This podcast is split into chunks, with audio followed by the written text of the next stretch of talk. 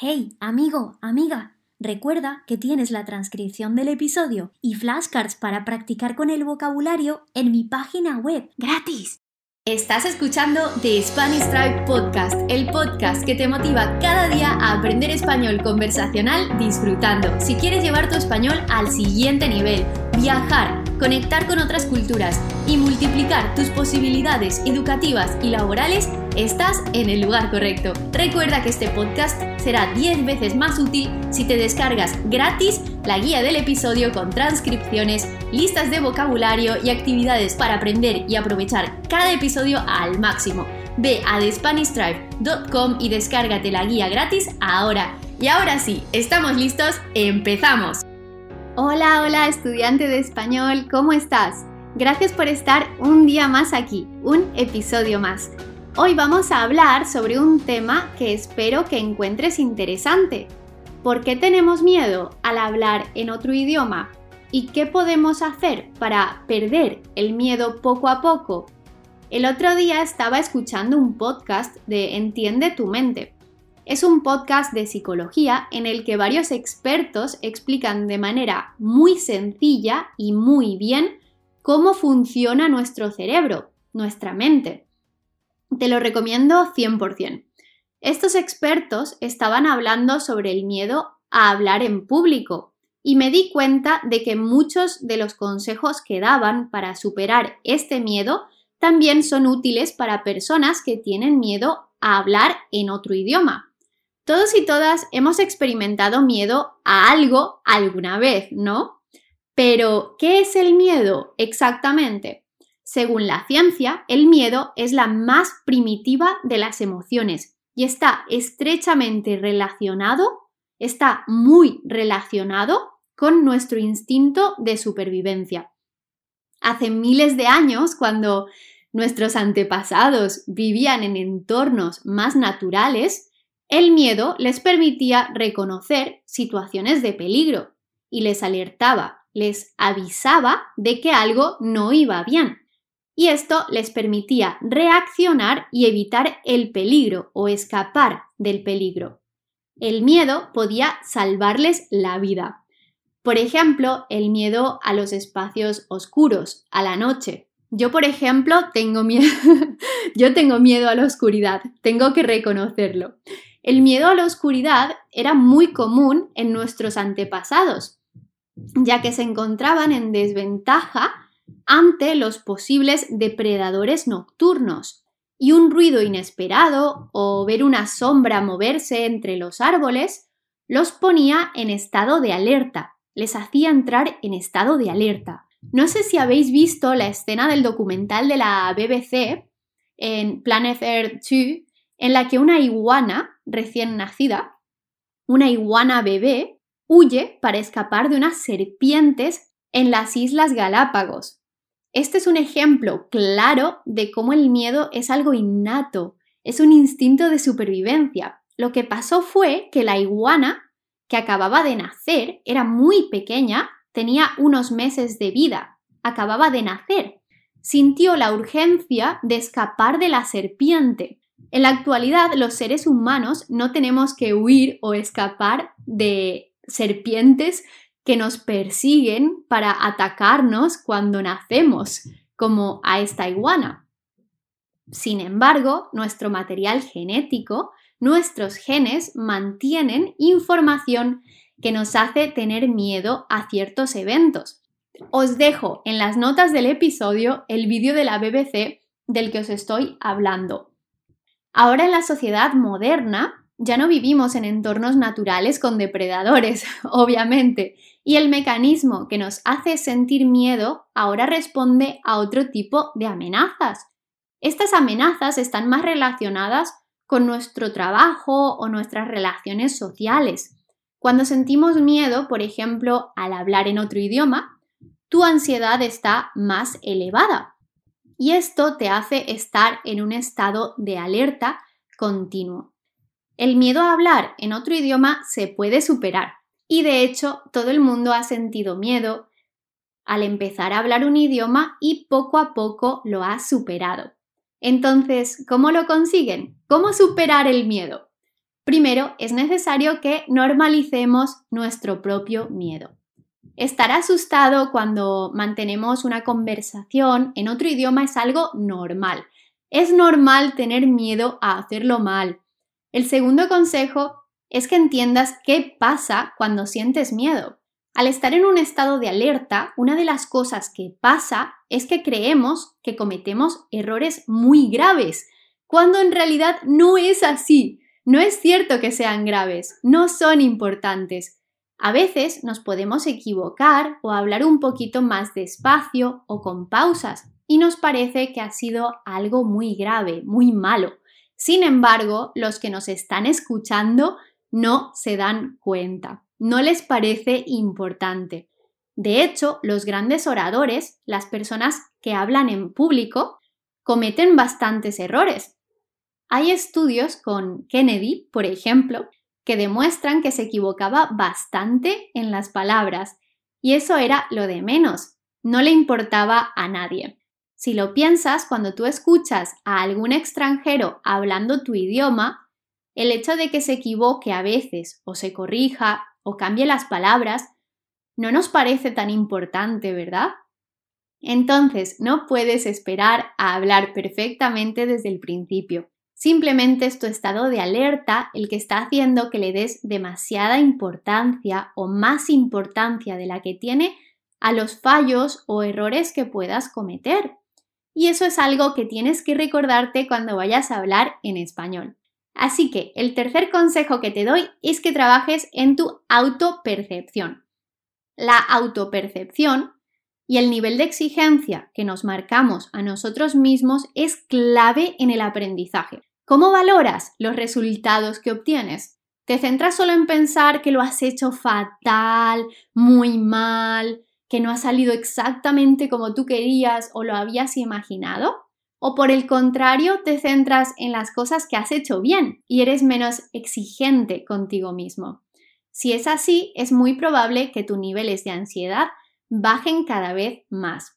Nuestra capacidad para aceptar que podemos cometer errores y darnos permiso para cometer errores es una habilidad que hay que desarrollar y que además te ayudará en muchos otros ámbitos o aspectos de tu vida.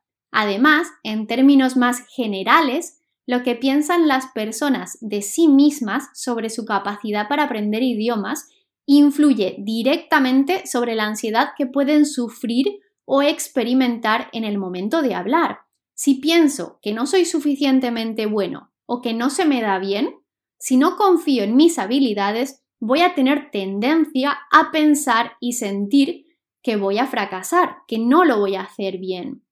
Esto en psicología se llama pensamientos anticipatorios negativos. Estos pensamientos son todo eso que está en nuestra cabeza y que no es real. Es lo que pensamos que va a suceder o que va a salir mal pero que solo está en nuestra cabeza.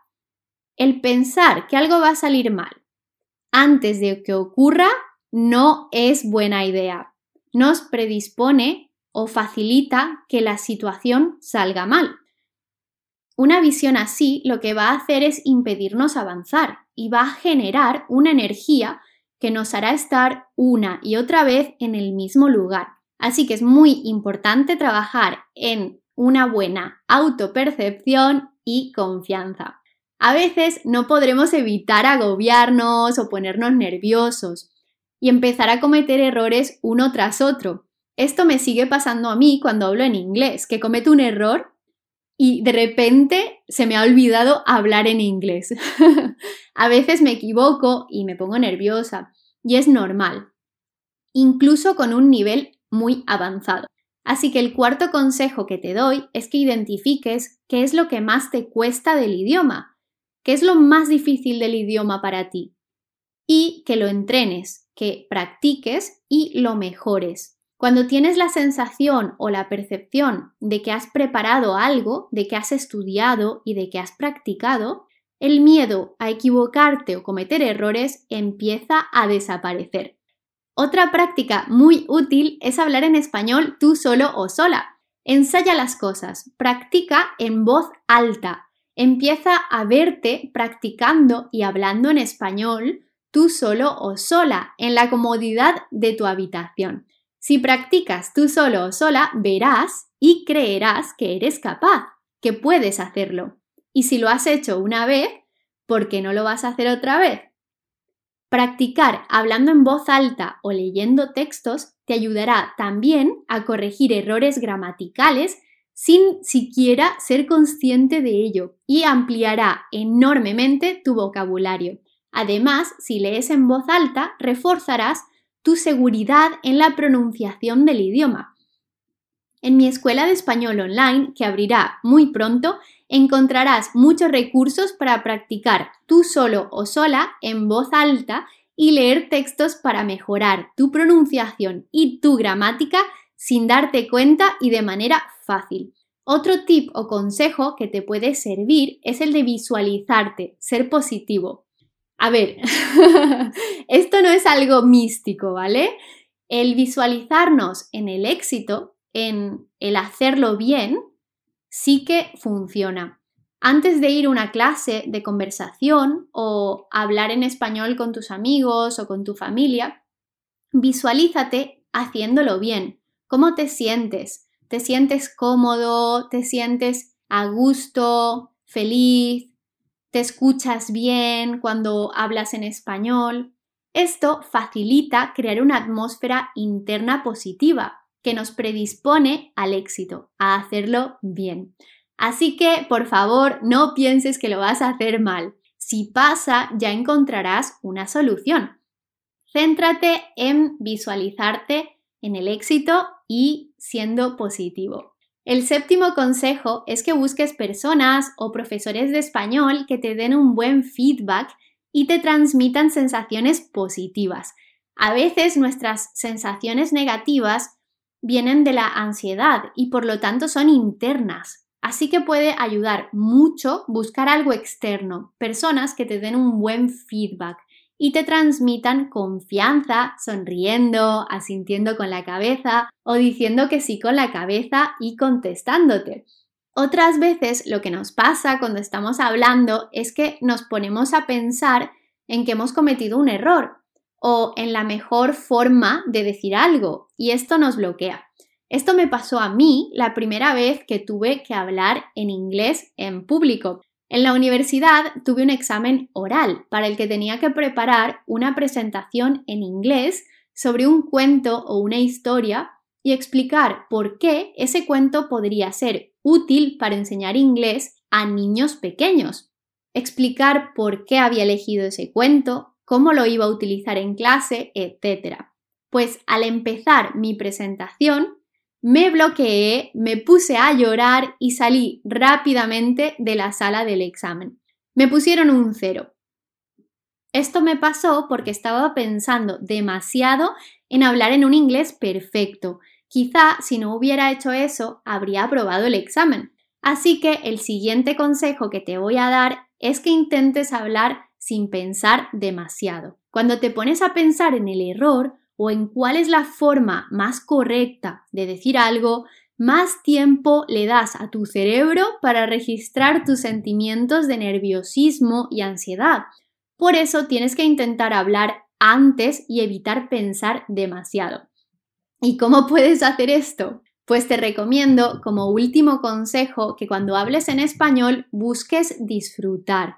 ¿Y por qué te digo que busques disfrutar? Porque cuando algo nos apasiona o lo estamos pasando bien, eso se vuelve más fuerte que el miedo. Es más fuerte que el miedo. Por eso siempre te digo que hablar español se aprende hablando y disfrutando. Cuando disfrutas, eso ocupa toda tu mente, lo ocupa todo. Es como la energía que te ayuda a superar el miedo poco a poco. Este consejo me sirvió a mí incluso en un examen oficial. Cuando vivía en Francia me presenté al examen del nivel B2 de francés y os puedo asegurar que cometía muchísimos errores al hablar en francés. De hecho, pensaba que siendo realistas no iba a aprobar la parte oral del examen, el speaking. Sin embargo, me centré en disfrutar y la conversación con las examinadoras fluyó muy, muy bien. No me bloqueé y aunque cometí errores, para las examinadoras mi francés fue fluido. Ese examen lo aprobé. no quiero decir que solo con la actitud vayas a aprobar exámenes. No quiero decir eso, sino que la combinación de estudiar y prepararte con el tener una actitud positiva e ir a disfrutar te ayudará muchísimo a superar el miedo. Y esto lo he visto muchísimas veces con los alumnos a los que enseño español y con mis alumnos en la universidad. Cuando yo como profesora he tenido que evaluar a mis alumnos en un examen y cuando vienen al examen o a clase con una actitud de disfrutar y pasarlo bien, la diferencia es muy grande. Para mí, desarrollar un mindset o una mentalidad buena para aprender idiomas es igual de importante que aprender el idioma en sí. Por eso, en mi escuela de español online, que abrirá muy pronto y tengo muchas ganas, habrá masterclasses y workshops donde trabajaremos juntos temas como este, donde te daré más herramientas para ayudarte a perder el miedo a hablar en español. Y para terminar, deja que te cuente un secreto. Puedes hacer cualquier cosa que te propongas. Date tiempo y ve dando pasitos. Poco a poco, ese miedo dará paso a la confianza. Muchísimas gracias por escuchar este episodio. Si te encantó lo que escuchaste y quieres más, puedes descargar la guía del episodio gratuitamente en mi página web de SpanishTribe.com con transcripciones, listas de vocabulario y actividades muy top para aprender y aprovechar cada episodio al máximo. También, si lo sientes, déjame una reseña o comentario en iTunes y no te olvides de conectar conmigo en mi Instagram de SpanishTribe-bajo. Nos vemos en el próximo episodio. No te lo pierdas y recuerda que hablar español se aprende hablando y disfrutando.